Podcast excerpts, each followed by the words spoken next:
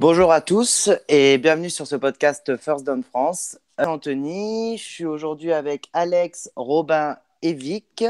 Donc pour euh, gros programme aujourd'hui, un podcast chargé euh, où on va revenir très rapidement sur les divisional rounds. Ensuite, on enchaînera sur les finales de conférence et ce sera l'occasion de prendre quelques, quelques-unes de vos questions. Et euh, ensuite, nous verrons les cotes euh, à la fin de ce, podcast, les cotes avec PMU.fr.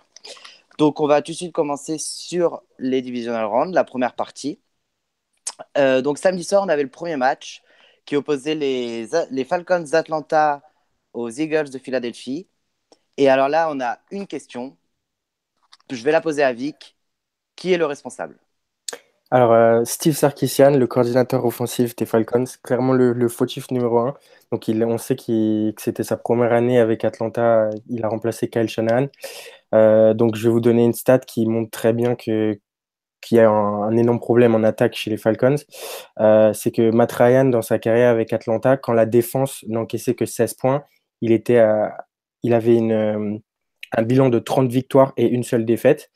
Et depuis euh, qu'il y a Steve Sarkisian, il a eu deux défaites euh, qui sont venues d'ailleurs en décembre contre les, les, Minnesota Vikings et les Philadelphia Eagles, donc 14-9 et 15-10, donc deux défaites où l'attaque, la défense euh, est correcte, elle encaisse pas beaucoup de points, mais l'attaque n'est pas là pour, euh, pour remporter le match. D'habitude, c'était l'inverse dans la carrière de, Ryan avec Rolio. On s'attendait à une attaque euh, excellente qui pouvait marcher sur, n'importe quelle défense. Et là, c'est de l'autre côté, c'est le monde à l'envers, une jeune défense qui est, qui à monter de niveau, mais l'attaque euh, est très inconstante. On l'a vu justement, comme tu as dit, euh, samedi contre les Eagles. donc, il fallait aussi s'attendre. La défense des Eagles est excellente. C'est une des cinq meilleures défenses de la ligue mais euh, marquer euh, seulement 10 points contre les Eagles euh, dans un match aussi important, c'est juste quelque chose qui ne doit pas arriver. Et c'est clairement Steve Sarkisian le fautif, étant donné que l'équipe fait le même. Alors justement, les, tu, tu, parles des Eagles, je vais, relancer, je vais lancer Alex. Est-ce que finalement les responsables, c'est pas tout simplement les Eagles? Bah, la, défense, la défense de Philadelphia est, vraiment excellente. je pense qu'en termes de, en termes de résultats, en termes de, de, performance. Il n'y a que les Vikings qui sont au même niveau et au-dessus, on peut mettre les Jags. Euh, je suis d'accord avec Vic pour Sarkissian. Je mettrais juste aussi un petit, un petit, une petite astérisque à côté. Euh, le, le, plan de jeu du coach de, du head coach de Philadelphie, euh, Peterson, Peterson ça a été ça a été vraiment, euh, ça a été vraiment brillant. Ce qu'il fait, c'est donc il utilise ce qu'on appelle des, des, donc des RPO, donc des, run pass options, où euh, il donne au quarterback deux jeux, à la fois une course et une passe. Et c'est le quarterback qui, en le fakeant au, running back, va choisir selon ce qu'il y a en face de lui dans, le, dans la boîte. Est-ce qu'il va la laisser au running back ou est-ce qu'il va euh, tenter une passe très, très, très rapide et très courte? Et sur ces, sur ces jeux, la stat que j'ai, moi, c'est 90% euh, des passes qu'il a tentées euh, à, partir d'une RPO euh, ont, été complétées, ont été complétées pour ses receveurs, ce qui est, ce qui est un score bien supérieur à la moyenne de la ligue. Bah, on peut rappeler aussi que, que, le RPO, justement, c'est un, un, concept qui vient surtout de l'universitaire d'abord, qui est toujours très en vogue en universitaire, mais beaucoup moins en NFL, et qui avait été surtout mis en place en NFL par, euh, par Jim Harbaugh avec les Niners et avec euh, Colin Kaepernick quand elle avait décidé de mettre Alex Smith sur le banc pour, euh, pour titulariser Colin Kaepernick, l'année où il a Super Bowl. Hmm. Robin, je, termine avec toi sur ce match, parce que je, je termine avec toi. On, on voit quel avenir pour les Falcons très rapidement moi, je pense que euh, ça va être compliqué s'ils continuent avec Sarkissian, mais bon, ils, ont, ils viennent de confirmer qu'il serait mm. de retour pour. pour il sera là en 2018. Euh, donc euh, voilà, je, pense qu'il va falloir. va falloir réfléchir quand même sur, sur ce qu'ils veulent donner comme, comme philosophie. Dan Quinn, c'est un, coach défensif qui est, un très bon motivateur, qui est, qui, un très bon coach, je pense. Mais il a besoin quand même justement d'un play caller qui, soit meilleur que ça. on avait vu, mine de rien, Cal Shanahan révolutionner l'attaque des Falcons euh, l'an dernier. Et euh, enfin, en deux ans surtout, il avait, quand même pris deux ans. Alors, est-ce qu'on peut attendre, s'attendre à une amélioration de Sarkissian cette année? J'en doute un peu en fait, finalement. je pense que je pense qu'il va pas réussir à sortir. Moi, j'ai trouvé ça justement aberrant le, dernier drive en fait des Falcons où ils arrivent sur la ligne des 9 yards et, et c'est passe, passe, passe, passe, alors qu'ils avaient justement Freeman et surtout Coleman qui fait un, qui fait un super match. Très difficile à comprendre, quoi. D'accord. Donc, on cible Steve Sarkisian et en espérant que ce soit mieux la, saison prochaine. Quoi. Après, ils se qualifient quand même en playoff, euh, difficilement par rapport au potentiel qu'ils ont. C'est mais... une super division aussi. Hein. C'est dur de Oui, c'est ça. Dans une FC South qui, qui place trois, trois représentants en playoff, quand même, c'est pas tous les jours que ça arrive en NFL. Donc, bon, il n'y a pas tout, tout, acheté pour, pour les Falcons euh, pour cette saison. Alors, en parlant de, de pas acheter par rapport à la saison prochaine. On va passer au deuxième match. Le, C'était les Titans qui se déplaçaient sur le terrain de New England euh, pour y affronter les, les, Patriots. Euh, victoire facile des Patriots. Victoire maîtrisée, on va dire. J'ai une question pour toi, Robin. Juste, juste après, juste après, enfin, dans quelques jours après la rencontre, puisque ça a été un peu le, le, trait de, de cette, euh, enfin le, le, fil conducteur de cette semaine. L'éviction de Mike Mularkey, alors qu'il devait signer, finalement on le vire. Alors, est-ce que ça change la donne pour, les, pour les Titans la saison prochaine? Si on peut un peu, rappeler la chronologie en fait justement de l'histoire avec Mularkey, euh, déjà en décembre il y avait des rumeurs comme quoi euh, la direction en fait des Titans n'était pas contente de, de Mularkey, du head coach.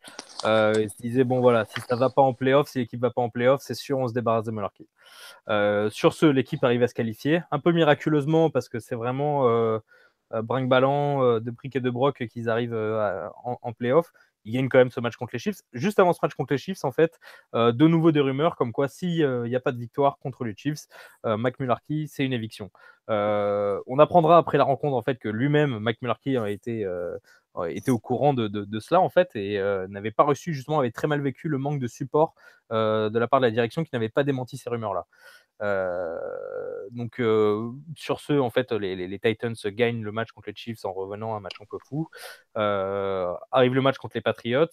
le lendemain en fait du match contre les Patriots, Yann Rapoport, qui est quand même un expert de NFL Network, qui est juste plutôt fiable d'habitude, tweet qu'il y a eu des, discussions en fait avec la direction des, Titans, entre la direction des Titans et Mularkey pour une extension de contrat. Sauf qu'en fait, le lendemain, quelques heures après, on apprend que l'éviction de Mike Mularkey. Je pense que c'est une très bonne décision de la part des Titans, clairement. mais alors après, je pense que ça a été très, très, très, très mal géré. La décision en elle-même, la décision finale est bonne, mais c'est juste qu'ils n'auraient pas dû. Alors déjà, en fait, on, selon Rapoport, en fait, euh, l'extension de contrat a été proposée, mais seulement, en fait, le, contrat n'aurait pu être signé qu'à condition, en fait, que, que euh, dégage certains de ses, assistants, euh, de ses coordinateurs, enfin de son staff, ce qu'a refusé Mularkey. Et c'est ce déjà ce qui s'était passé, en fait, il y a hum, trois ans, si je ne m'abuse, avec Mike Munchak, qui était donc le head coach des Titans à l'époque, et qui est aujourd'hui le coach de la ligne offensive de Pittsburgh. Et euh, donc en fait, euh, Munchak avait refusé à l'époque lui aussi de virer certains de son staff. Donc comme il avait refusé, il a été lui-même viré. Euh, pareil avec Mularkey cette fois-ci. Je vois mal en fait euh, rebondir sur quelque chose rapidement, sur un poste de head coach, c'est quasiment sûr que non. après pour les Titans, je pense que c'est la bonne décision parce que le potentiel de Mariota, il n'est pas, il n'est pas, comment dire, il n'y arrive pas aujourd'hui, hein. il n'arrive pas à compléter ce, potentiel, arriver à son au potentiel le plus haut de Mariota. Et l'équipe elle-même est un peu en, sous-régime en fait. On pense qu'elle peut faire beaucoup mieux que ça et qu'on ne l'a pas exploité au meilleur de ses capacités. Quoi. maintenant, maintenant, en fait, ils vont se mettre en quête d'un nouveau coach. Alors, il parlait de McDaniels, euh, de Josh McDaniels, qui a des liens. En McDaniels, c'est quand même bien avancé avec d'autres équipes. Je pense que les Titans, ça arrive un peu tard pour le coup. C'est un peu ça le problème. Euh, C'est-à-dire qu'un accord déjà, aurait déjà été trouvé entre les Colts et, euh, Josh McDaniels, donc le coordinateur offensif des Patriots. Mais il y a quand même des liens entre Josh McDaniels et le, GM, le general manager euh, des Titans, John Robinson, qui était en New England avant. Donc bon, on ne sait jamais, il pourrait y avoir un coup de tonnerre un peu, un peu tard, mais faut pas, c'est un peu dire d'y croire là. Donc il n'y a pas vraiment de rumeur aujourd'hui sur qui, qui pourrait prendre le relais de, de, Mike Mularkey maintenant à Tennessee. On parle un, peu de Steve Wilkes, euh, le coordinateur défensif des Panthers, mais je pense plutôt qu'il va s'orienter euh, sur un poste comme Arizona. Alex, j'ai une question pour toi. Qu'est-ce qu'il a manqué sur ce match? Qu'est-ce qu'il a le plus manqué sur ce match aux, Titans pour un peu plus embêter les, Patriots? Un bon coach. D'accord. Donc pour toi, l'éviction de, de euh, Mike Muller, qui change la donne bah, Ça change la donne principalement parce que ce qu'on avait dit dans le podcast la semaine dernière, le, système offensif des Titans ne convient absolument pas à Mariota. C'est absolument pas ce ce qu'il avait en, fac avec euh, Chip Kelly. Euh, et en plus, c'est un système qui est relativement antidaté. Euh, ce qu'on a pu voir cette année, et étonnamment, c'est qu'ils ont, ils ont quatre receveurs qui, normalement, enfin, d'un point de vue talent, pourraient être, enfin, pourraient être numéro un ou numéro 2 dans d'autres équipes. Le problème, c'est que ça, leur jeu manquait cruellement de vitesse. Ils ont essayé de tout mettre sur euh, Derrick Henry, euh, enfin plus tard dans la saison, mais sur euh, de Henry au début. Et je pense qu'il va falloir qu'ils revoient leur copie pratiquement intégralement. Ils ont les pièces. Le problème, c'est qu'il leur faut un système qui convienne d'abord au quarterback et ensuite après, ils peuvent rajouter des, des, éléments dessus. après, on ça, c'est juste ce que je pense par rapport à Mularky, mais je pense que c'est l'opinion de beaucoup de gens. Euh, après, il ne faut pas non plus euh, oublier qu'en face, ça reste quand même New England, qu'ils étaient quand même grandement favoris. Donc le fait que, Tennessee ait perdu, c'est pas non plus une grosse surprise.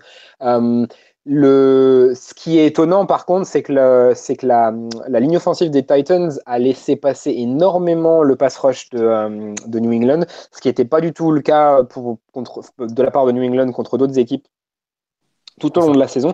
Et venant d'une ligne offensive qui est généralement très très très très solide, ça, ça a été la grande surprise. Et je pense qu'à partir du moment où Mariota s'est fait complètement euh, courser pendant, pendant, tout à partir du deuxième quart-temps, je crois, euh, ils n'avaient aucune chance de développer leurs plays, qui sont des plays qui mettent du temps à se développer. Et, voilà, c'est pour ça qu'ils ont réussi à rien monter euh, en attaque.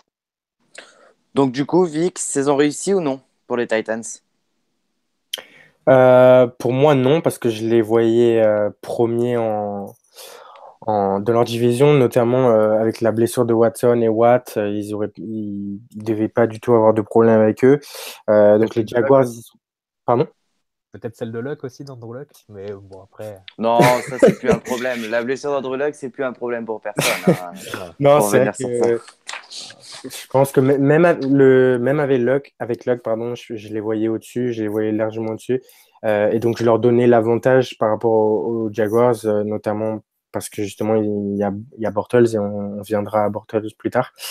Et donc, euh, de un, ils n'ont pas remporté leur division, ils sont quand même allés en playoff. Et de deux, ce qu'ils ont fait euh, en playoff, euh, même si personne ne s'attendait à les voir gagner contre, contre les Chiefs, ils n'ont pas vraiment montré qu'ils avaient le niveau pour euh, essayer euh, de battre euh, les Patriots. Donc pour moi, c'est vraiment décevant, mais ça revient au coach. Quoi. Et je pense qu'avec un, coach qui pourra utiliser Mariota correctement, ça, ça va aller mieux pour eux.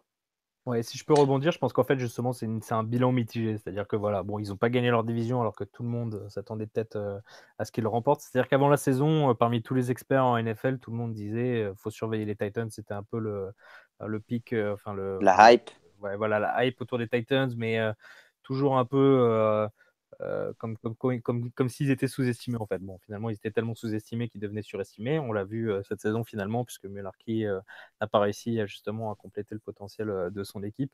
Et bon, c'est quand même une saison réussie, parce que c'est quand même une victoire en playoff. Ça faisait quand même longtemps déjà qu'ils n'étaient pas allés en playoff, qu'ils n'avaient pas gagné un match de playoff. ils l'ont gagné en plus à l'extérieur, donc ça c'est déjà très bien. Mais voilà, je pense que vraiment ils ont, ils ont le potentiel pour, battre les, Patriots. Enfin, ils ont le quarterback pour, ils ont une bonne ligne offensive, ils ont les bons running backs, ils ont de, très bons éléments en défense comme Jorel Casey, ils ont un très bon Titan avec Delaney Walker.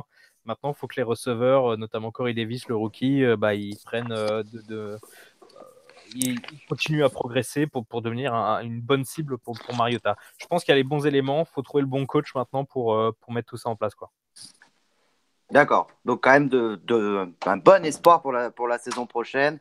Juste une question ce sera, de, de ce sera compliqué quand même. Ce sera compliqué. ce sera compliqué. Parce que je pense que déjà, euh, les Jaguars auront un meilleur quarterback.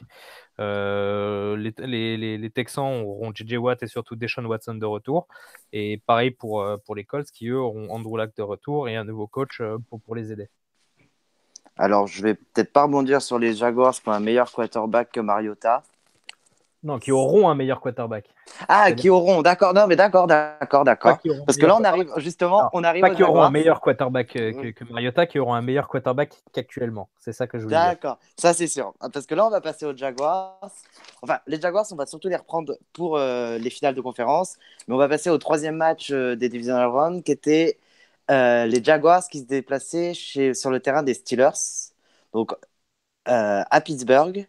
Et là, une question, je vais la poser à Alex. Euh, surprise ou surprise?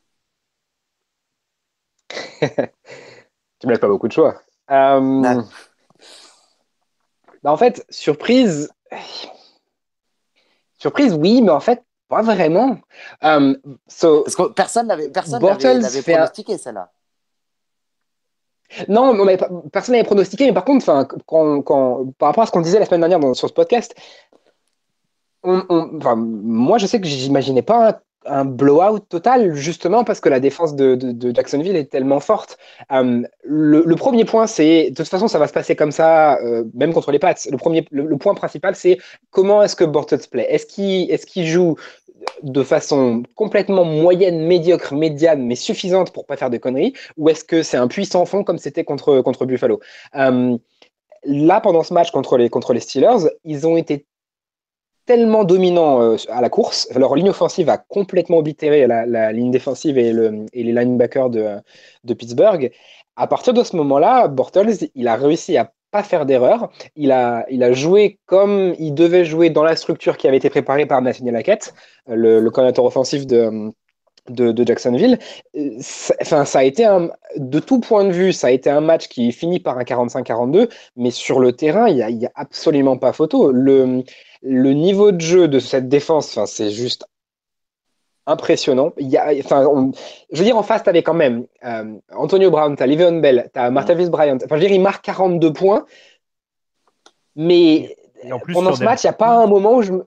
Il marque des touchdowns sur des réceptions hein, complètement hallucinantes que normalement, Il y a- d'autres joueurs que Oui, Brown oui, enfin voilà, il leur, il, drop 9 cas sur 10. quoi. Exactement, il leur faut, il leur, il leur faut un niveau de talent, mais tellement énorme pour marquer ces 42 points que je pense qu'il n'y a pas deux équipes qui pourront leur mettre autant de points parce que, parce que oui, comme a dit Robin, c'est vraiment des choses qui sont sorties à peu près nulle part. Enfin, Antonio Brown, il fait, il y a deux touchdowns qu'il met, plus celui de Le'Veon Bell où c'est juste des freak catch et que, et enfin voilà, il faut avoir ce- ces joueurs euh, offensivement qui sont autant, euh, autant, autant doués.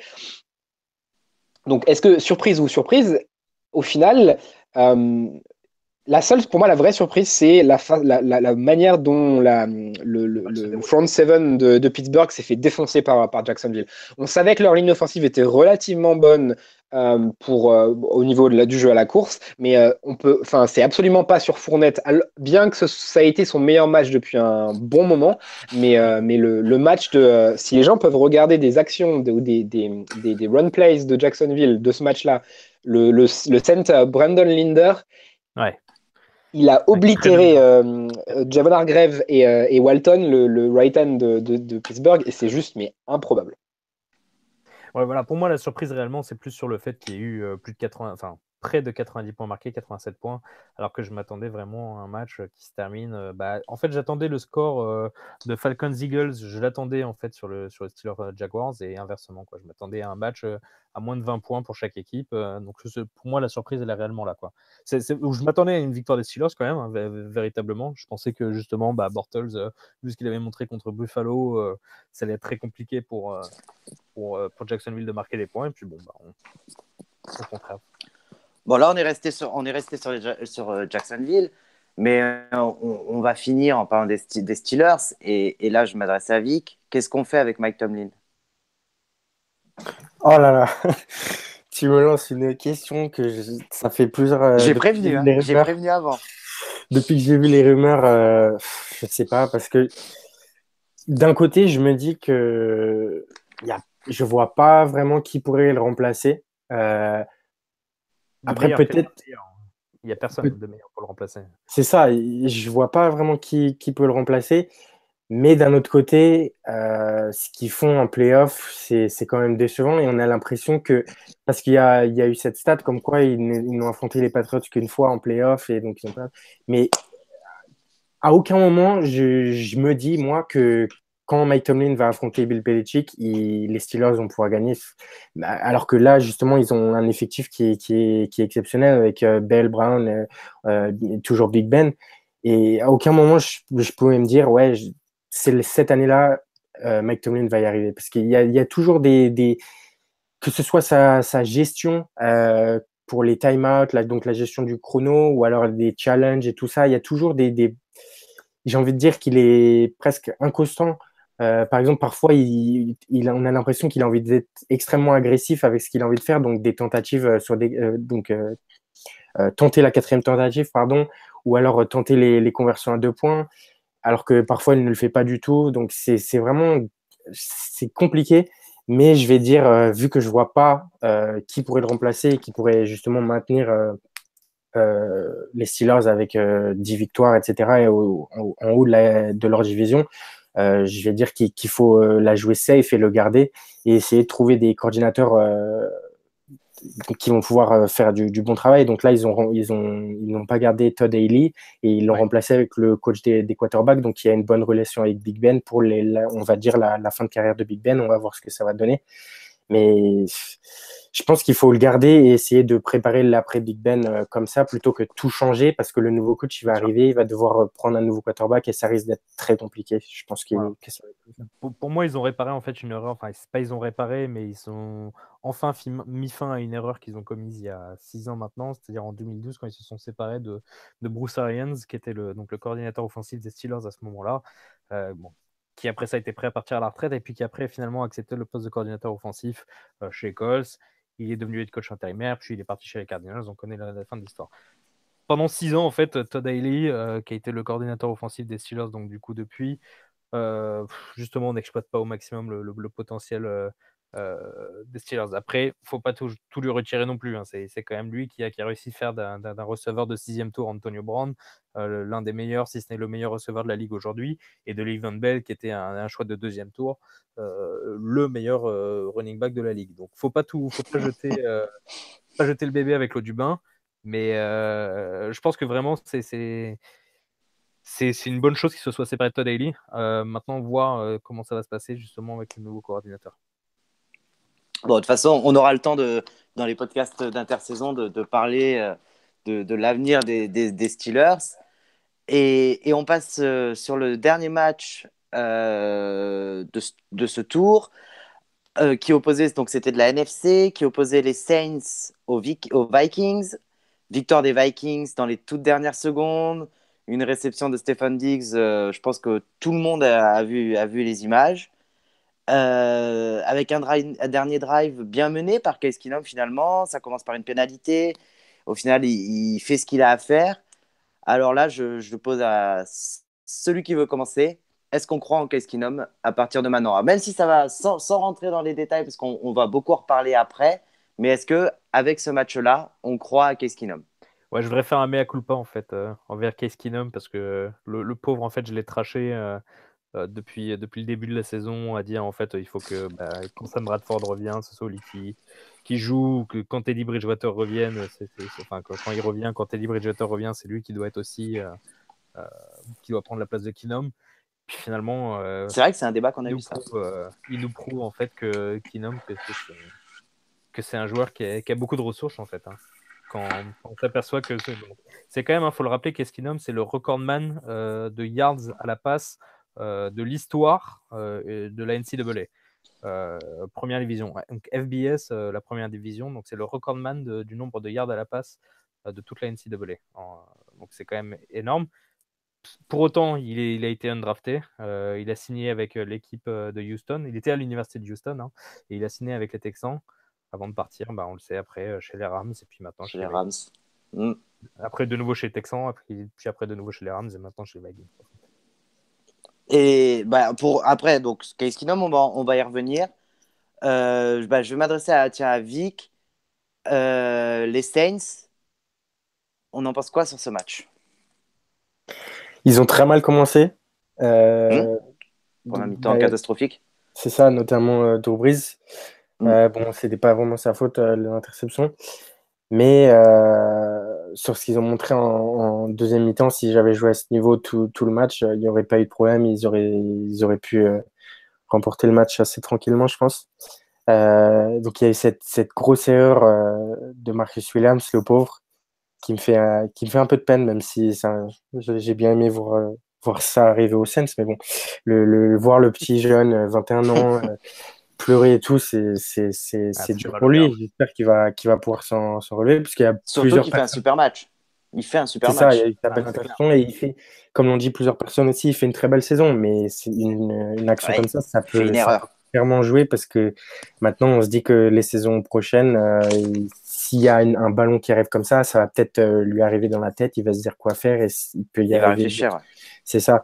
Donc euh, j'espère qu'il va pouvoir s'en remettre.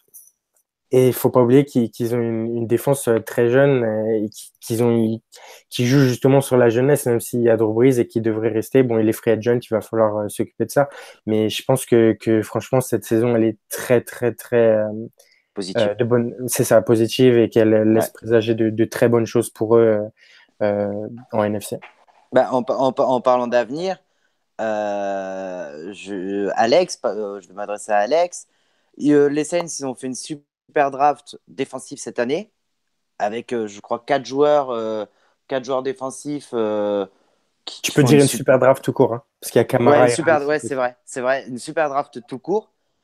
Et sans, sans parce qu'on va faire des podcasts sur ça, mais on vise quoi à la draft euh, si, si, on est euh, GM des Saints euh, aujourd'hui, le à, chaud comme ça? Moi, j'ai une cible préférée pour les Saints. Je, ça va peut-être être la même pour Alexandre, mais je sais pas, Alexandre. Je parle plus. Moi, je pense que là, hein. si tu es le si tu es le GM des Saints, la, position est, bonne dans le sens où euh, tu viens de gagner 4, euh, voire peut-être 5 starters sur une draft, alors qu'ils avaient 6 picks, je crois. Euh, oui, ouais, je crois qu'ils en avaient 6. Euh, quand tu as pratiquement, enfin, quand tu as plus de 75% de réussite sur ta draft, c'est quelque chose d'énorme. Le, souci, je pense, c'est que cette année, ils ne s'attendaient pas à choisir aussi tard, spécialement parce qu'ils ont commencé l'année à 0 et 2, je crois. Euh, donc je pense qu'au début, ils ont dû se dire on va choisir euh, très tôt. Et vu que Brice est bientôt free agent, ils pouvaient se dire peut-être qu'on va choisir un quarterback. Euh, moi, je t'avoue, j'ai pas de, j'ai pas de, de, cible spéciale pour les Saints. C'est l'une des rares équipes où je, ils choisissent tellement tard que je, non, j'ai pas vraiment de d'opinions euh, ciblées sur leur premier. Moi, en fait, j'en ai deux, en fait, en y réfléchissant bien. C'est-à-dire que s'ils choisissent de préparer l'avenir et de penser à l'après Drew Brees, euh, à ce moment-là, il y, a une cible qui s'appelle euh, Mason Rudolph, qui est le quarterback d'Oklahoma State. Et alors là, peut-être qu'Alexandre est en train de hurler intérieurement. Et la deuxième cible pour moi, c'est le. J'ai coupé mon micro, c'est pour c'est pour moi la deuxième cible, c'est le Titan d'Oklahoma, Mark Andrews, euh, qui, fait une super saison avec Baker Mayfield, qui est l'une des cibles préférées de, Baker Mayfield. Et bah voilà, hein, il manque, il manque une cible de, ce type pour, pour aussi quoi aujourd'hui. Jimmy Graham est free agent. j'ai vu ces rumeurs, j'ai vu passer ces rumeurs. Jimmy, Jimmy Graham, euh, free agent, est-ce qu'il pourrait revenir aux Saints? On est en train de lui préparer, moi non plus, pas une seconde. Euh, il, ils l'ont viré comme un malpropre. Un il a demandé son contrat. Ils lui ont dit jamais, tu n'as pas le niveau de Gronkowski, tu n'auras pas le même contrat. Enfin, tu, jamais on te considérera comme lui. Il est parti comme un malpropre. Je suis persuadé qu'il reviendra jamais aux Saints. Bon, après, en NFL, tout va toujours très vite. C'est sûr. Alors, euh, on a fini sur les Saints. On va, Juste avant, euh, moi je voudrais bien faire, ne pas faire mon mea culpa en disant que hum, j'avais dit que les Vikings gagneraient et que j'étais tout seul ah, voilà. sur les Vikings. Oui, c'est vrai que tu étais, étais tout seul. Bon, on n'a pas, on l'avoue, on n'a pas été au top niveau sur les pronos. Mais ça arrive, hein, c'est, ça, c'est la NFL. C'est-à-dire que si Marcus Williams avait pas raté son plaquage, moi mon prono on était, au top. Parce que j'avais dit victoire des Saints, Merci, 5 points. Donc voilà, c'est tout. Mais je lui en veux pas non plus. De toute façon, avec un changement, avec un changement de lead, enfin, je veux dire, à deux minutes de la fin, les Vikings menaient. Après, il y a encore un nouveau coup de pied de Lutz. Et après, il y a ce play-là. Enfin, je veux dire, c'était les deux dernières minutes tellement folles que c'est l'un des, l'un des, c'est l'un des de ces matchs comme ça où euh, quand Justice Mosqueda dit que c'est un, c'est un coin flip en fait. Enfin, c'est tel, il y a tellement peu de disparité de niveau entre les deux équipes que ça se joue sur euh, une connerie, un rebond de la balle ou un plaquage manqué où le mec euh, décide de baisser la tête au dernier moment. Voilà, il faut pas grand chose. Bon, quoi qu'il en soit, euh, on va passer au, au final de conférence. Donc, on va commencer par la finale d'AFC. On va le faire dans l'ordre chronologique. Donc, la finale AFC dimanche 21h05. Euh, Jacksonville Jaguars à New England Patriots. Euh, Robin a fait la preview aujourd'hui, donc déjà je vous encourage à aller la regarder. Euh, et donc je vais poser la première question à Robin. On court ou on court pour Jacksonville? On court, euh, clairement. C'est-à-dire que avec l'absence de, de- des- meilleurs receveurs en fait pour les Jaguars que sont Allen Robinson et, et Allen Ernst, je pense qu'il faut s'appuyer sur le point fort qui est désormais Léonard Fournette, qu'il a démontré contre les Steelers. Il est capable de prendre euh, le jeu à son compte. Euh, donc voilà, et c'est aussi euh, euh, c'est pas vraiment le point fort non plus de la défense euh, de, New England, euh, la, ligne défensive. Alors ils ont des bons joueurs hein, comme Malcolm Brown, euh, Malcolm Brown pardon, euh, Alan Branch et puis aussi euh, Trey, Flowers. Mais euh, ça, va être intéressant, je pense, bah, déjà de, faire des inside runs euh, sur cette ligne défensive et puis pourquoi pas aussi euh, euh, introduire un peu de concept de RPO pour euh, justement peut-être faire courir Blake Bortles et euh, déstabiliser euh, la défense de Nouvelle-Angleterre. Mais bon, il en faut beaucoup justement pour déstabiliser cette, cette défense de Nouvelle-Angleterre parce que euh, ils sont, on a l'impression qu'ils sont toujours prêts en fait. Donc, euh, quel que soit le plan de jeu, ça va être compliqué de toute façon pour Jacksonville. D'accord, surtout compliqué pour Jacksonville. On va rester sur l'attaque de Jacksonville. Euh, Qui vous voulez vous, vous commencez par qui vous voulez Blake Portals avec un point d'interrogation. Alors, maintenant, qu'est-ce qui se passe? Rien. enfin, pour, pour la pression, si on pense, parle de ce match, de cette finale de conférence, euh, il peut peut-être ressortir encore une fois le, match de sa vie, mais deux fois consécutif, j'ai un peu de mal à y croire, euh, surtout contre, contre New England. Euh, et puis bah, pour après la saison, c'est clair qu'il faut que, que, que, que- la direction des Jaguars porte, porte ses coronesses et, et décide de dire non, non en fait euh, à Blake Bortles pour qu'il enfin, soit pas. Ah, mais là, il y a- là, il y a un match, quoi qu'il arrive, il y a un match dimanche. oui, Que, bah, euh, au- aujourd'hui, euh, par- Alex, par exemple, aujourd'hui, à parcourir, parce que peut-être que, que le jeu de course euh, n'avancera pas, à parcourir, est-ce qu'il y a une solution pour rendre Jack, Black Bortles mm, meilleur? Aujourd'hui, sur un match, là, il reste trois jours. Je pense qu'il va falloir. Je sais pas si euh, Doug Marron va être capable de faire ça, mais je crois qu'il faut qu'il leur il faut qu'il sorte un Andy Reid en fait. Il faut qu'il ce que les Chiefs ont fait Week One euh, contre les Patriots, euh, il faut que ce soit ça. Ou euh, tellement Ouais, préparé. Sur... Belichick va être Pardon, tellement préparé sur ce qu'ils ont fait que c'est soit le jeu de course. Et, dans ces cas-là, c'est pas un problème de, de- pas un problème schématique, un- ça va être juste un problème de est-ce que la ligne offensive de- des Jaguars peut refaire le même match qu'ils ont fait contre Pittsburgh? Parce que je pense à côté de New England. Euh, ou alors, ça va être euh, est-ce que je suis d'accord avec Robin Est-ce que on t'injecte pas directement des RPO ou même des, des, des, des design runs pour Bortles carrément dans le playbook? Où, euh, où, tu, tu, tu, tu mets, tu mets la, balle dans ses mains mais pas à la lancer, juste pour courir et pour gagner. euh, si tu peux gagner euh, 13 ou 15 yards sur une course, 3 ou 4 fois dans le match, je pense que ça va faire la différence une semaine, tu changeras pas ton quarterback. La seule chose que tu peux faire, c'est essayer schématiquement de, de le préparer, enfin de le préparer au mieux justement, de jouer au mieux sur ses forces. Et les forces de Bortles, ben il y en a pas beaucoup principalement parce que tu sais pas quand est-ce qu'il va te sortir un gros match comme en décembre ou quand il va te sortir un dud comme, comme contre Buffalo. Euh, c'est à la course que ça va se passer. Il va falloir qu'il va falloir maîtriser la, ligne de scrimmage euh, et si tu peux injecter deux trois plays chelous euh, où tu mets en RPO, je pense que c'est par là que ça va passer. Euh, après, je, regardais un peu là, les, les questions euh, sur Twitter. Il y en a une qui revient et je vais la poser à Vic euh, directement. Est-ce que les Patriots peuvent arrêter Leonard Fournette? Parce qu'on parle de Bortles, etc., le, du jeu de course qui peut ne pas se mettre en place, mais est-ce que vraiment les Patriots peuvent arrêter Fournette? Euh, Pour moi, oui. Euh, parce que tout simplement parce que Bill Belichick, euh, une de ses spécialités, c'est d'arrêter ou limiter l'arme numéro une de, de l'équipe adverse. Et là, pour, euh, pour les les Jaguars, c'est Leonard Fournette, c'est clairement ça. Tout le monde le sait qu'ils vont justement devoir courir. Euh, si New England arrive à stopper euh, le Fournette, euh, je vois pas comment les Jaguars pourront marquer, à moins qu'il y ait des, turnovers de la défense, des pick six ou quoi, retour fumble, etc., special team.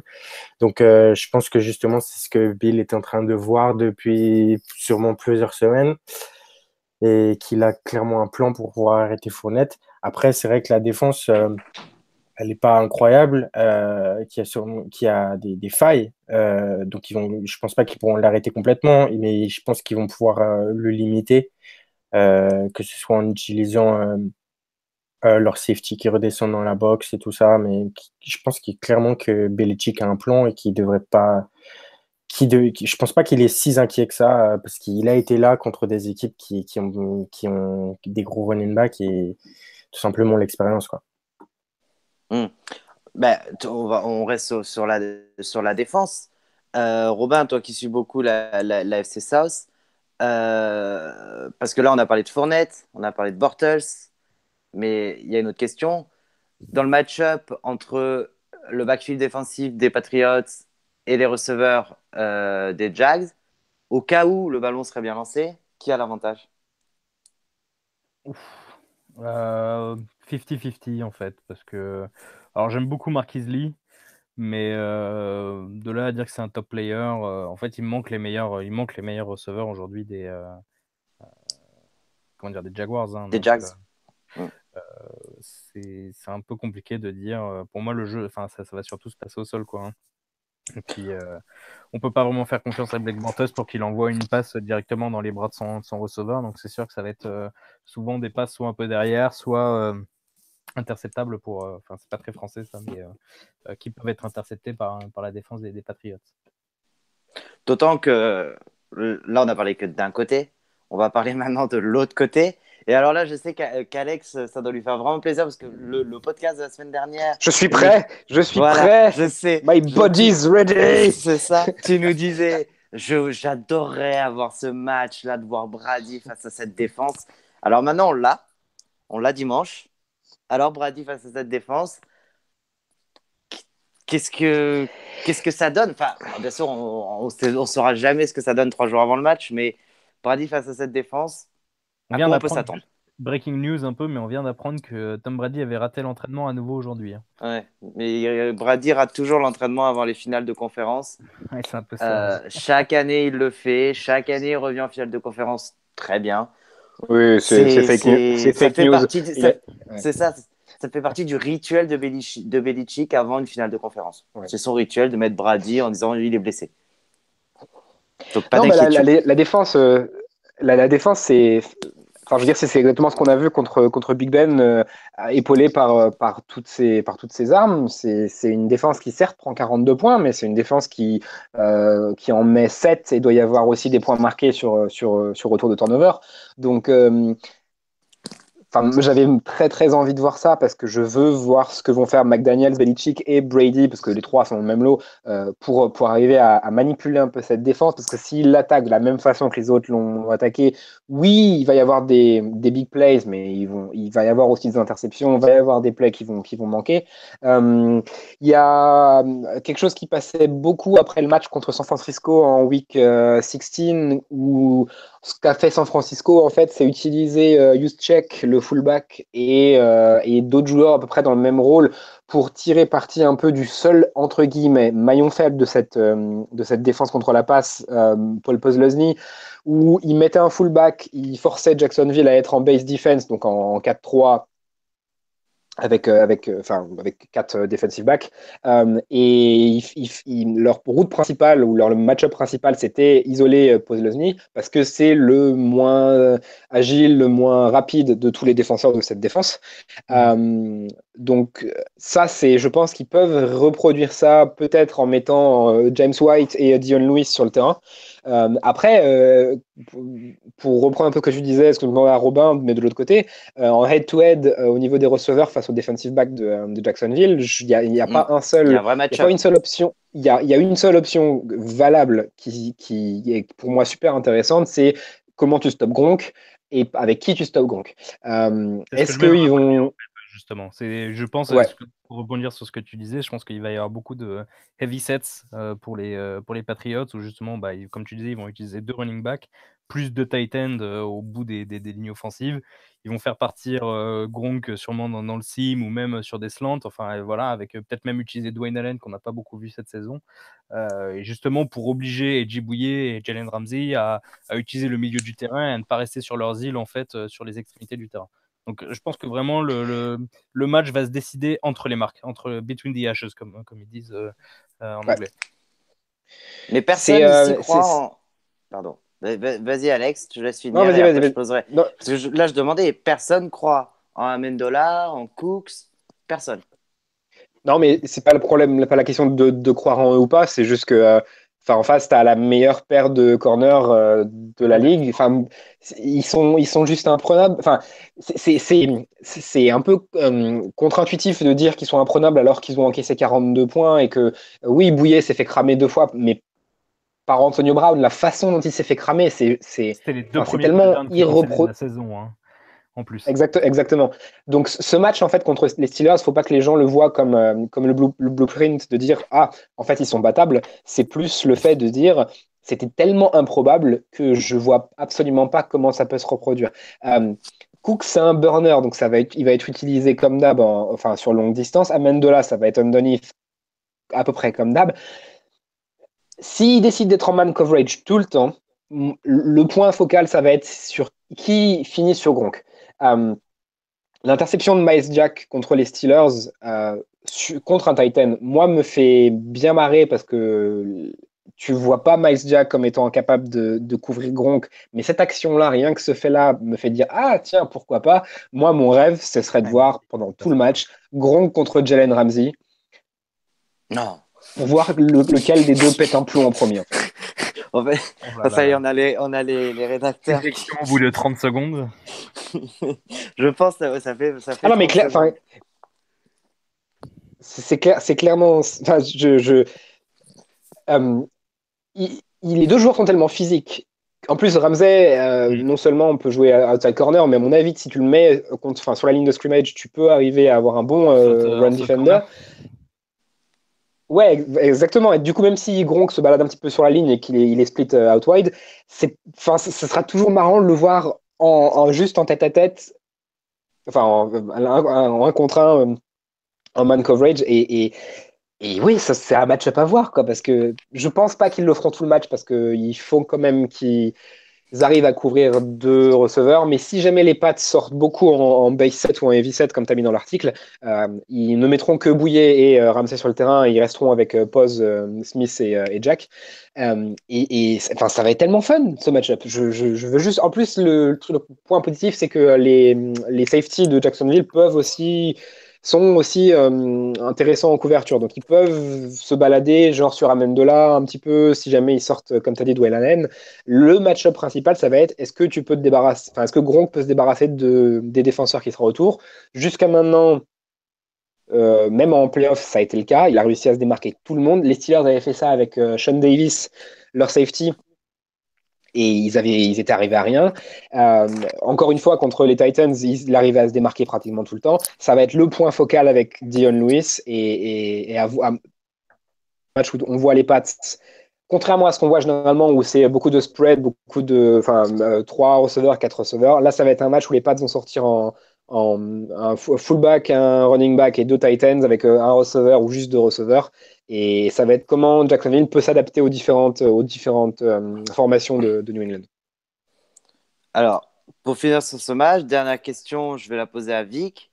Est-ce que les, les Jags ont la, ont la, la kryptonite des Patriots, c'est-à-dire, enfin, la kryptonite de Brady, c'est-à-dire un gros pass rush et mettre la pression constamment sur Brady Est-ce que c'est la kryptonite de Brady?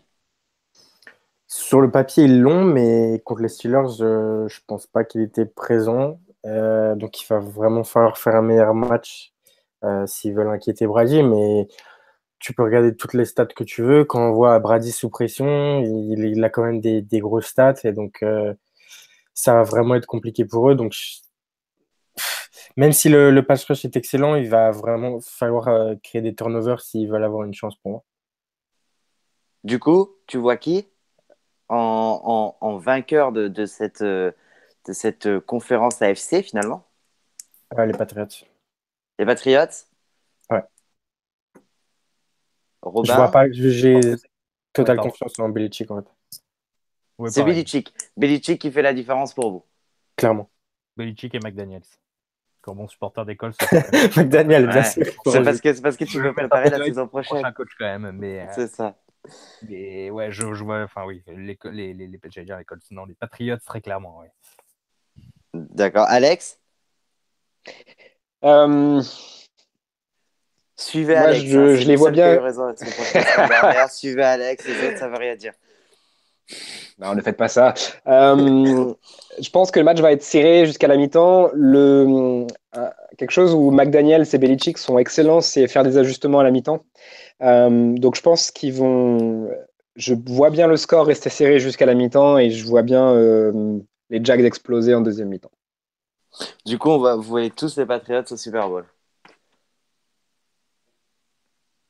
Bah oui, autant que ça me fasse chier, enfin ça me fait très chier. Mais... Ah, ça devient répétitif, ouais. mais bon, s'il mérite, il mérite. Hein. C'est la, c'est la loi du sport. Euh, du, donc, euh, ça c'est pour le premier match, conférence AFC. Et maintenant, on passe à la conférence NFC. Donc, dans la nuit de dimanche à lundi, minuit 40, on a les Minnesota Vikings qui se déplacent sur le terrain des Philadelphia Eagles. Euh, dans un duel qui, qui s'annonce ultra défensif, avec deux quarterbacks qui posent question et surtout deux grosses défenses très physiques. Alors, je... celui qui veut répondre en premier, est-ce que vraiment on n'a que deux défenses opposées? C'est-à-dire, est-ce que vraiment on est dans le type de match où ce sera un match très défensif euh, et ce seront les défenses qui feront la, différence, soit par des turnovers, soit par, euh, par, euh, par une action euh, qui change le match et que les quarterbacks seront submergés par ces, par ces défenses-là. Est-ce que on va assister à ça? J'ai envie de répondre pour les Vikings que, que non, justement, ils ont démontré euh, qu'ils avaient les, les, les, bons joueurs en attaque pour, euh, pour justement euh, réussir à avancer sur le terrain et à marquer. Hein, bah, Stephen Diggs et puis Adam Thielen aussi pour les receveurs. Euh, même Latavius Murray qu'on qu a un peu moins vu, euh, mais qui, qui, est quand même un bon joueur aussi euh, globalement. Voilà. Après, du côté des, des, des, Eagles en attaque, je suis un peu plus éthique. Hein. Marqué que 15 points contre, contre les Falcons. Hein. C'était pas, c'était pas la performance du siècle, quoi. Surtout à domicile. Les autres, vous en pensez quoi? Euh, Personnellement, moi, je, je pense qu'ils vont avoir beaucoup de, de mal offensivement. Euh, Philadelphia, que... les Eagles. Euh, pardon, non, le Kina, mais les Vikings. Ah, les, les Vikings Ok, oui, pardon. Oui. Ok, ok. Excuse-moi, je pensais qu'on était encore dessus. Euh, oui, oui, on est dessus. Sur, euh, en fait, euh, contre les Saints, donc on se rappelle tous de, de la dernière action, mais Kinam, il, il, a eu beaucoup de mal contre le pass rush des, des Saints. donc quand il est sous pression, il a, il a vraiment beaucoup de mal. Et les Eagles, ils ont un énorme front seven avec une, une, excellente defensive line avec Fletcher Cox, euh, Graham, euh, Curry, etc. Donc, euh, je pense que, que, ça peut être, ça peut clairement compliquer la tâche de Kinum. Et donc, si Kinum n'arrive pas à, à trouver, à avoir le temps pour trouver Diggs et, et, ça, ça, risque d'être très compliqué pour eux d'avancer et de marquer des points, quoi. Alex, c'est à toi. Euh... Parce que toi, tu crois en Kinum maintenant.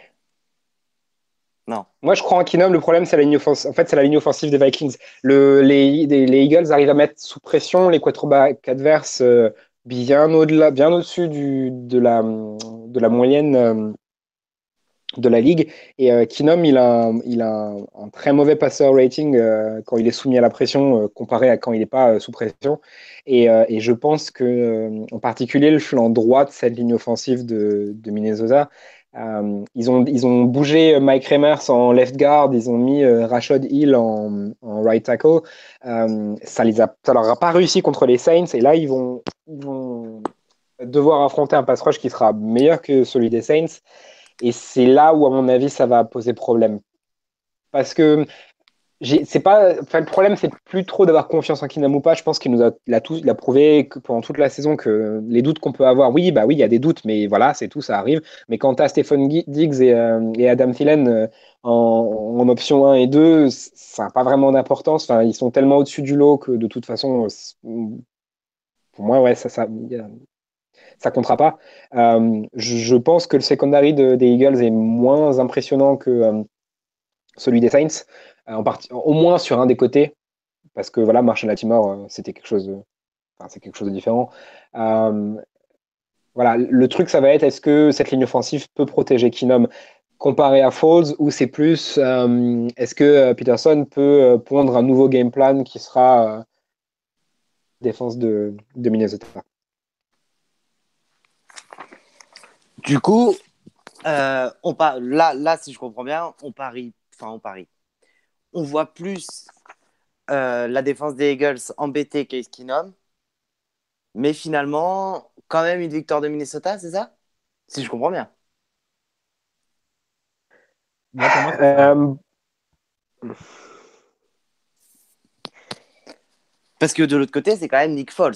Et Nick Foles, par exemple, si, je, si, si on le voit lancer euh, à tout hasard du côté de Xavier Rhodes, je sais pas le résultat. Ouais, mais après, après euh, les, Philadelphia a quelque chose que pour moi euh, les Vikings n'ont pas, c'est qu'ils ont deux running backs, qui, qui sont très différents, qui peuvent faire des choses différentes, et euh, derrière une inoffensive qui est relativement supérieure. Oui, ils ont perdu euh, Jason Peters, mais tu as quand même encore Lane Johnson, tu as Visnefsi, et puis tu as Kelsey qui fait euh, l'une des meilleures saisons en run blocking qu'on ait, qu'on ait vu récemment.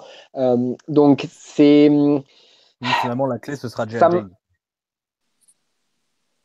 Ouais, enfin tu voyais un autre running back Ouais, voilà. La, la, la, clé, ça va être est-ce qu'ils est qu'ils peuvent démonter la ligne défensive des, euh, des Vikings, même si ils ont, euh, comme on a vu la semaine dernière, ils ont le meilleur pourcentage de stop en third down, euh, qui sont, enfin, Harrison Smith et d'un autre monde, Eric Hendricks est très bon aussi. Linval Joseph, super, et Everson Griffin, encore une fois, super. Enfin, ils ont, ils ont une défense qui est ça va être, du coup le meeting des deux frères linebackers. Euh, Michael Kendricks pour les Eagles et Eric Kendricks pour Eric les... Kendricks pour. Euh, c'est ça. Ouais. C'est ça. Donc, euh, donc voilà, c'est, disons que j'aimerais. Si le, cri du cœur pour moi, c'est je voudrais que Minnesota arrive au Super Bowl chez eux. Parce que. Une première, ça serait une première déjà. Ouais. mais autant j'ai, je croyais beaucoup en eux la semaine dernière, autant cette semaine. Pourtant, l'opposition était plus forte la semaine dernière. En attaque, oui, pas en défense. Oui, oui, en attaque. Oui, et je pense que c'est ça le pro... Ouais, mais pas en défense. Et je pense que leur principal souci, c'est la ligne offensive aux Vikings. Et que partie de ce point-là, si tu, euh, si euh, Kinom passe l'intégralité de son match, euh, enfin, à se faire, enfin, prendre des QB hits, au bout d'un moment, passer le troisième carton, ça va être, ça va être beaucoup. Du coup, si Kinom se prend beaucoup de coups, est-ce qu'on a une chance de voir Bradford rentrer? On ne sait jamais. Aucune Vous pensez que Kinom. Et, et, si les Vikings sont. blesse. Epic meltdown pour que, pour que Bradford rentre maintenant, je pense. Ouais, c'est ce qu'on disait la, la semaine dernière. Euh, ouais. Surtout, non, mais surtout après ce que Kinom a fait euh, sur ce match-là. Euh, là, ça va être encore plus compliqué de le mettre sur le banc que la semaine dernière. Quoi. Oui, oui, bah oui, il a, il a comme, comme je disais, il a, il a un peu gagné le, le respect de tout le monde. C'est-à-dire que personne ne le voyait revenir dans, dans ce quatrième carton. Il était opposé, il y avait Drew Brees euh, de l'autre côté. Euh, personne ne le voyait revenir. Il a peut-être même gagné sa place de titulaire pour la, pour la saison 2018. On s'avance peut-être un peu, mais. Hmm, je pense qu'il va y avoir une grosse concurrence. Les trois quarterbacks de, Minnesota sont, sont, free agents hein, de toute façon. Ouais, il va falloir faire un choix, ils vont en garder que deux. Voir, aucun, voir un seul. Voir un seul, ouais. Et prendre un, non, ça c'est sûr que, que non. Euh, bon, ça, on aura le temps d'en reparler. Du coup, votre pronostic? Euh, victoire des Vikings. Victoire des Vikings, euh, match serré, pas beaucoup de scores, mais victoire des Vikings. Alex? Euh, Bon, on va laisser répondre ouais, Vic allez, alors. je vais... je- Non, non, je vais espérer victoire des Vikings. Espérer ou... ou espérer, Il mais y a en même de la temps. raison il y a le choix du cœur en fait. Ouais, D'accord. Ah ouais, en fait, le, le, le- le seul, le, seul, la- le, seul, euh, le seul hic que j'ai de pas dire les Eagles, c'est qu'ils ont réussi à mettre que 15 points aux Falcons. C'est ça. Enfin, c'est c'est quand même. Euh, Bon, après, euh, Et ça me, Bortles, ça me paraît. Bortles n'avait Ouais, ça- que, ça me- ça me que paraît- 20 points dans je sais plus combien face aux Bills. Et puis finalement, il en met 42 sur 45 sur les, sur les Steelers. Donc bon, est-ce que Foles, on peut pas avoir une, une- la même que pour Bortles c'est ça Ouais, pas faux. Non, je vais prendre le, ouais, je vais prendre le choix du cœur et je vais dire, euh, je vais dire Minnesota. Vic? Euh, je sais pas, je sais pas.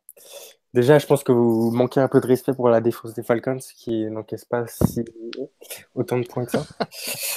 Non, mais, euh, non, mais c'est vrai, ils encaissaient que 16 points par match sur les six derniers matchs avec, euh, contre des bonnes équipes. hein. Enfin, bref, c'est vrai que c'est Nick Foles et compagnie. Non, mais c'est ça, c'est ce que je vais faire à chaque fois que, que j'hésite. euh, Je vais prendre le quarterback et je vais dire qu'est-ce qu'il a. moi. Bah, C'est c'est Je quand sais, même, je sais que c'est compliqué, mais c'est quand même dur pour une finale NFC. Quel Ouais, point se dire, tombé, je sais, mais- c'est c'est ça, c'est ça. Je vais Et prendre le compliqué et. C'est ça. non, mais ouais, Keenum, parce que il a des, il a, il a les, les meilleures armes avec euh, Thielen et, et Diggs et je pense qu'ils vont pouvoir faire euh, Et Rodolphe aussi. assez d'actions. Ouais, mais alors que tu- ce qu'on a pu voir euh, la semaine dernière avec deux, deux grosses réceptions, Thielen qui avait eu un excellent fir- first down et, et le touchdown de Diggs, quoi. Je crois qu'ils ils sont capables justement sur une, une- une- on va dire une prière, comme ils disent, euh, de Keenum euh, du- d'une action exceptionnelle qui peut justement leur, euh, leur offrir la victoire. Mm. Alors que Jeffrey, Ouais. de l'autre côté et tout ça, j'ai j'ai pas confiance en eux. Bah, de toute façon, de- depuis le, le- ça aurait été un match avec Vance, on aurait parlé vraiment différemment de ce match-là. Mais aujourd'hui, il y a Foles. Mais Foles, qui n'est pas un mauvais quarterback en soi, c'est-à-dire qu'il a eu des, des bonnes années. Mais. euh, Une bonne année. euh, Deux bonnes années. Ouais, Chip Kelly a eu de bonnes Chip années. Kelly, Chip Kelly reste combien de temps euh, chez les Eagles? Deux ans. Ouais, Deux. Ah. Deux ans. Donc une bonne Deux année ans. et une deuxième année moins bonne. Moins bonne, ouais. Mais bon, c'est c'est quand même. Ça reste un quarterback. Euh, après, ça, c'est vrai que ça, ça risque de faire Blake court. Bortles reste un quarterback aussi dans ce cas. Oui, il reste un quarterback, mais ça risque de faire court face aux Patriots. Et, là, euh, Foles, ça risque de faire court face aux, aux Vikings. La stat, C'est ce que euh, je pense. la stat qui tue pour Nick Foles, c'est quand même le, le recordman à égalité, notamment avec Peyton Manning, du nombre de touchdowns en, en un seul match, avec 7 touchdowns en un seul match. Je crois que c'était l'un des, des premiers matchs d'ailleurs avec les Eagles. Je me souviens plus contre C'était qui. contre. mais Ah, euh, ah, je sais plus non plus, j'ai un trou. 7 touchdowns en un seul match, c'était encore assez exceptionnel. Mais Je crois que c'était contre une équipe AFC. C'est ça, mais est-ce que vous lequel. avez confiance en Agolor et tout ça pour marquer ce touchdown? Et c'est la saison où il marque, je crois, 29 touchdowns en tout en 12 matchs pour euh, seulement deux interceptions. Après, C'était c'est- contre les, c'était contre les Raiders. contre les Raiders, c'est ça. Bien vu. Ah, encore eux. Toujours les Raiders. Euh, donc, euh, donc, ça, c'est la finale. Ce qui veut dire qu'on pourrait se retrouver avec un potentiel. Bon, si les, si les Jags euh, vont, vont, vont battre les Patriots à Foxborough, euh, on peut se retrouver avec un potentiel Super Bowl euh, Case Keenum Foles face à Black Bortles? Et, c'est- NFL c'est pas beau pour une la balle ligue. dans le pied. C'est pas, c'est pas beau Ah pour ouais. la ligue. Tu rigoles, moi je. Attends, je Mais ça peut faire un énorme. super match. Ça peut Non, faire mais un super match. Mais ça attire pas du tout le supporter lambda. Mais voilà, Or, le Super exactement. Bowl- Ça Le Super. Bowl, c'est fait pour ça, c'est pour avoir justement les plus grosses têtes d'affiche. Si tu si à Jacksonville, tout le monde s'en fiche de Jacksonville. Déjà, c'est pas c'est c'est l'un des plus petits marchés de, de NFL. Euh, alors oui, Ah non, ils a ont les Philadelphie- Londoniens maintenant. Ouais. Tous les gens de Londres, c'est pour Ils ça. regardent, sur- ils regardent surtout les ratings euh, aux États-Unis. hein. Et euh, alors Philadelphie, c'est l'un des plus gros marchés pour le, pour le coup. Si t'as un Philadelphie, euh, Philadelphie, euh, Jacksonville, oui, à la limite, je pense que les ratings pourraient être assez gros, mais si tu un Minnesota, Minnesota Jacksonville, je pense que Roger Goodell se, se tire une balle. Après, ça peut faire un super match que les arbitres. en fait, c'est pas le fait que ça puisse faire un super match ou pas. C'est vraiment quand tu regardes de l'extérieur, que tu es un supporter lambda, que tu as regardé un ou même aucun match de la saison et que bah, tu vas à une Super Bowl partie. Tu vas à une Super Bowl partie. Bon, c'est généralement pour l'ambiance plus qu'autre chose. Mais euh, tu y vas aussi pour, euh, pour le match. quoi. Et si le match est pourri, s'il n'est pas historique, c'est sûr que les audiences, euh, elles, seront, elles seront plus basses. quoi. Bon. Du coup, ça, ça, ça donnerait un, un Patriots euh, Minnesota. Vous avez tous dit Minnesota? Flacco Kaepernick, euh, le Super Bowl, il n'avait pas floppé quoi. C'était un beau. Après, il y avait eu la. Il y avait eu la... pas que Flacco était aussi mauvais. À l'époque, on ne savait pas encore. Flacco. Et Kaepernick, c'est une saison historique qu'il fait. C'est ça, il fait une super saison. Et puis en plus, on avait parlé des concepts tout à l'heure de, de, de replay options. C'était quand même une attaque assez révolutionnaire à ce moment-là en NFL. Donc c'était pour ça que c'était intéressant. Et puis bon, il y avait Beyoncé aussi à la mi-temps. Donc, euh. Et puis surtout, ça avait, ça avait rajouté un peu à la, à, la, ah. dire à l'histoire de ce Super Bowl, la, la, coupure de courant qui avait eu. Tu viens de me faire penser à un truc là, pour euh, remplacer Mike Tomlin. John Harbaugh. Beyoncé? Ah, John Harbaugh. John Harbaugh pour remplacer Mike Tomlin, c'est un malade. Mais à Baltimore, il y a une émeute à Baltimore, c'est ça. Ah, Jim, Jim, Jim, Jim, Jim. Ah oui, Jim Harbaugh, oui. Ah. Ah, d'accord. je, croyais, je croyais aussi que tu allais dire, je croyais aussi que allais dire Beyoncé. Ouais, moi aussi. on parle de Beyoncé, il dit on, on, je sais avec qui vous avez remplacé Beyoncé. Et la, la saison de Capernic, et donc. Euh... Ouais, ouais. Et, et du coup, je... ce serait sympa les deux frères qui s'affrontent euh, deux fois par an. Euh. C'est ça, ouais. c'est ça. Du coup, par contre, j'avais une petite question à Robin. Euh, petite pique aux supporters des Patriots aussi au passage. Pour la finale AFC, les ballons sous-gonflés ou, vraiment bien gonflés je, ne me prononcerai pas sur la question. Chris Ballard, le GM des, Colts actuels, il y a un super article justement sur comment il a de, de Mike Wells ESPN qui est sur comment il a réussi à, réparer la relation entre les Colts et les, Patriots, notamment avec deux trades euh, euh, plutôt cette saison et euh, Dwayne Allen et puis Philippe Dorset après pour Jacoby Brissett. Et puis aussi, bah, maintenant qu'ils vont sûrement engager le coordinateur offensif des Pats. Mais euh, ouais, c'était il y a trois ans maintenant, la finale FC ça. où ça se déroule. Ça. Finale FC il y a trois ans. Je, j'ai je, je, mon opinion sur la question, euh, mais je, je, préfère pas la dire parce que après. Ne euh, relançons pas ce débat, s'il vous plaît. Ouais, parce que ça, ça, se passe à Foxborough. c'est une finale FC. Bon, c'est les Patriots. Mais je pense qu'ils n'auront pas besoin de ça en fait. Moi, tu me dirais, non, ils ont, non. Mais d'ailleurs, d'ailleurs, non plus contre l'école, ça. Hein. Non, mais c'est ça. Non, mais d'ailleurs, ça serait réducteur. Mais, ils en n'auront pas besoin contre les Jaguars. Non, mais c'est ça. Ça serait réducteur de, de, de penser que parce qu'on parle de ça, euh, de, de, de, ce, de, cette histoire, mais ça serait réducteur de, de penser que les Patriots ont, ont, ouvert une dynastie euh, en trichant. C'est faux. Ça, il faut se tuer de se retirer de la tête, c'est faux. Ils n'ont pas triché, ils ont, ils ont travaillé, il n'y a, a, pas de secret. Ils ont triché, mais c'est pas ils ont triché, mais c'est pas pour autant que c'est que grâce à ça qu'ils qui gagnent. Qui gagnent. Mais c'est vrai que les Patriotes, c'est un peu cette franchise-là. De 2006, 2007, 2008 peut-être, je sais plus. Enfin, de, où justement, il... bah, c'était Josh McDaniels hein, justement qui avait envoyé euh, des assistants euh, filmer les entraînements des équipes adverses, qui est totalement illégal. Euh, c'était les Patriots aussi quand même. Oui, non, mais bien ça, les Patriots ont une, ont une histoire comme ça, mais bon, après, euh, on retirera jamais le talent de Brady, on retirera jamais le talent de, coach de, de Belichick, on, retirera jamais la gestion, parce qu'il faut les gérer, tous ces hommes-là de Robert Kraft. Euh, c'est vrai qu'on n'en a pas parlé, ça, dans la conférence AFC. Est-ce que vous pensez que l'article d'ESPN, de, alors on le rappelle un petit peu, euh, qui parle de tension entre le, le, le, le triangle magique euh, Belichick, Kraft, Brady. Est-ce que vous pensez, sans dire si c'est vrai, si tout est vrai, je pense que si c'est sorti, c'est qu'il y a une, part de réalité, ça peut avoir une influence sur euh, cette rencontre-là Pas sur la rencontre en elle-même. Après, est-ce que c'est vrai ou pas? Je mettrais à partir ma main à couper qu'il y a bien plus qu'une once de vérité. Oui, mm. de toute façon, c'était à prévoir. Et d'ailleurs, le plus étonnant, c'est que ça n'arrive que maintenant que, enfin, quand Brady a 40 ans et que ça soit pas arrivé avant. Ils ont drafté pas mal de quarterbacks ces dix dernières années pour essayer à peu, enfin, de commencer éventuellement à préparer l'après Brady. C'est ce que toutes les autres équipes font. La façon dont ça s'est fini avec Favre à Green Bay, c'était, enfin, je veux dire, ça a fini ugly, mais voilà, toutes les, toutes les ruptures, ça, de toute façon, ça ne peut que mal finir. Euh, Comme avec l'école, c'est Peyton. Là. Hmm. Oui, voilà. Alors, mais Peyton, c'était un peu différent parce qu'il il avait manqué totalement une saison et je veux dire, il avait trop de sens. Ouais, voilà. Mais...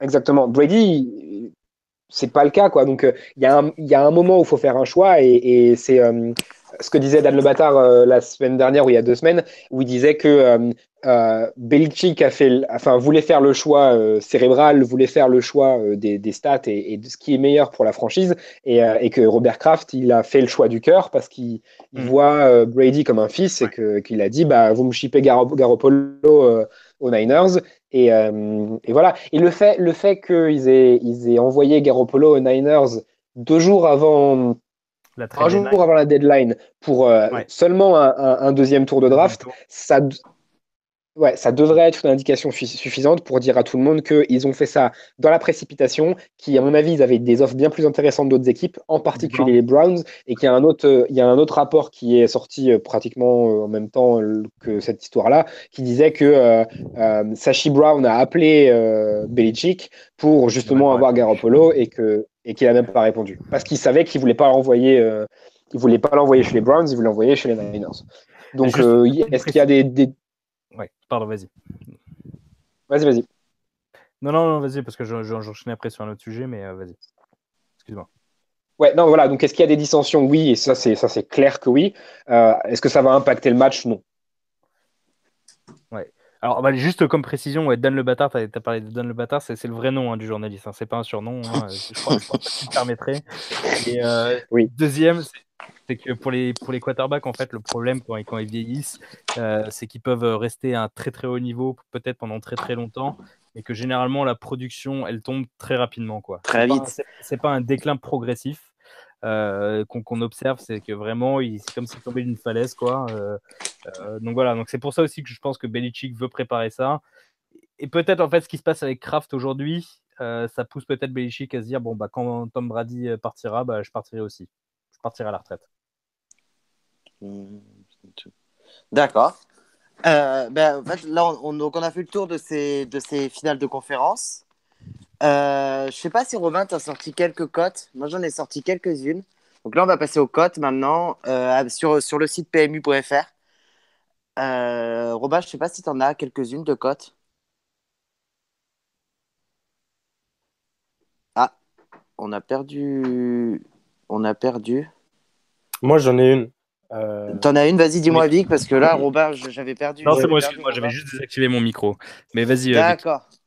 Euh, pour moi, le, le, Minnesota Vikings par 1 ou 13 points, à, la cote c'est de 2,30, elle m'intéresse beaucoup. Donc après, c'est est-ce que vous, vous, avez confiance euh, comme on disait, euh, en, la ligne offensive des, Vikings, mais pour moi, oui. Donc, je pense qu'ils vont pouvoir remporter, ne serait-ce que, que d'un field goal d'écart, ce serait suffisant. Et je pense que bah, moi, je suis confiant que les Vikings.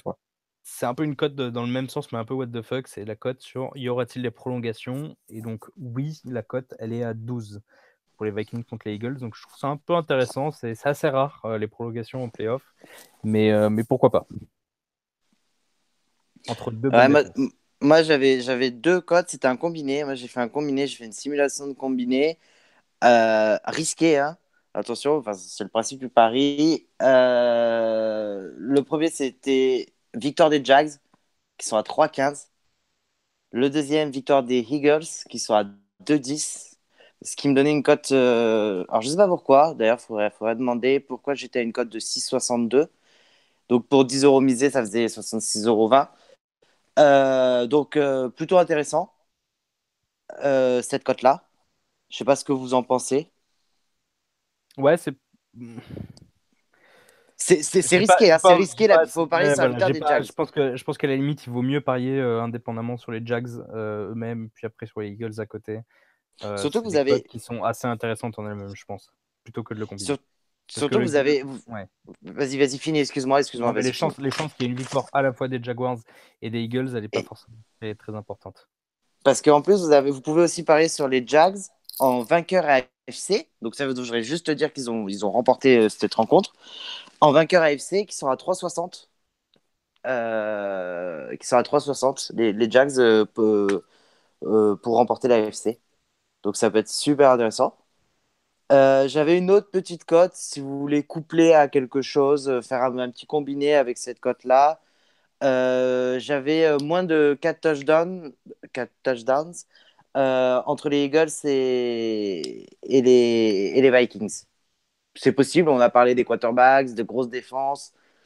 C'est possible de, cette cote elle est à 1,73, c'est possible. Euh, si vous voulez, je sais pas, euh, pour agrémenter vos paris et faire un peu monter la cote. Je trouve ça assez intéressant pour le coup. Mm. Ouais. Mm, mm. Tu vois, tu, je sais pas si tu vois d'autres choses. Moi, j'ai fait le tour. c'est ce que j'en ai sorti. C'est ce que j'en ai sorti. Euh... En train de regarder à nouveau. Euh... Alors, un touchdown. Sur. Euh... Personnellement, moi, j'ai rien d'autre. Après, c'est. Après, si vous voulez, vous pariez. Vous ouais, peut-être la cote. Euh... Ouais, excuse-moi. La, la cote euh, sur le match euh, Vikings-Eagles. Euh, un touchdown sera-t-il marqué pendant le premier quart-temps? La cote pas de touchdown marqué pendant le premier quart-temps. Elle est à 2-20. Euh, ça, peut, ça peut, ça peut. Une, on, c'est une finale de conférence, euh, un petit peu d'observation, de quarterbacks qui sont pas le plus à l'aise, euh, parce qu'ils déjà parce qu'ils n'ont jamais été là avant. C'est la première fois pour les deux. Donc là, c'est possible qu'il n'y ait pas de touchdown dans le, dans le premier quart-temps. C'est vraiment possible. donc voilà, après, si vous, si, si, vous sentez, si vous voyez une belle cote et que vous sentez que, que, que ça peut le faire, ben on, vous laisse, euh, on vous laisse parier et puis vous, vous nous direz le résultat. Euh, voilà, je ne sais pas si vous voulez dire un dernier mot avant que je remercie tout le monde. Euh... Non, je pense qu'on a fait le tour. On a fait le tour Je ne sais pas combien de temps on a duré, mais c'est bien, on a, on, a, on a fait le tour. Donc, euh, ben, je vais remercier euh, les, les, trois rédacteurs qui étaient, qui étaient présents pour ce podcast, à savoir Alex, Robin et Vic. Je vais vous remercier, vous, de, de, nous avoir écoutés. Je vous invite à lire les previews AFC et NFC pour ces finales de conférence. Je vous rappelle que le premier match sera les Patriots qui reçoivent les Jaguars à Foxborough à 21h05, bien sûr hors française. Et euh, le deuxième match, sera les Vikings qui se placent aux Eagles euh, dans la nuit dimanche à lundi. Donc, c'est à minuit 40. C'est pas, pas très tard pour, une, pour, pour un match NFL. Donc, c'est l'occasion de le suivre.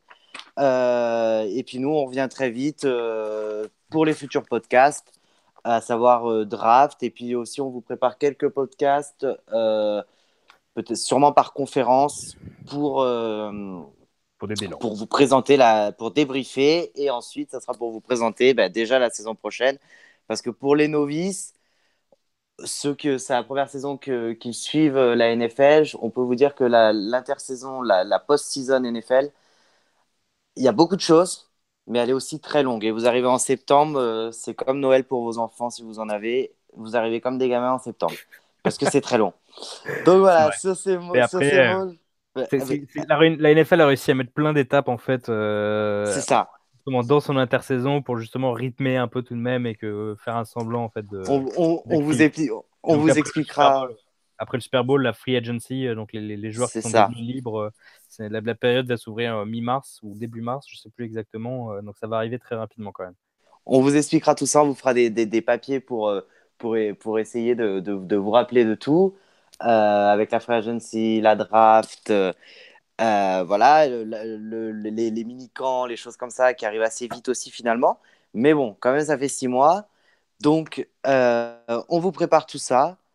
Et puis, on, vous souhaite, on vous souhaite de, de, de, passer un bon moment devant ces deux matchs de dimanche soir. À bientôt. Ciao. Ciao.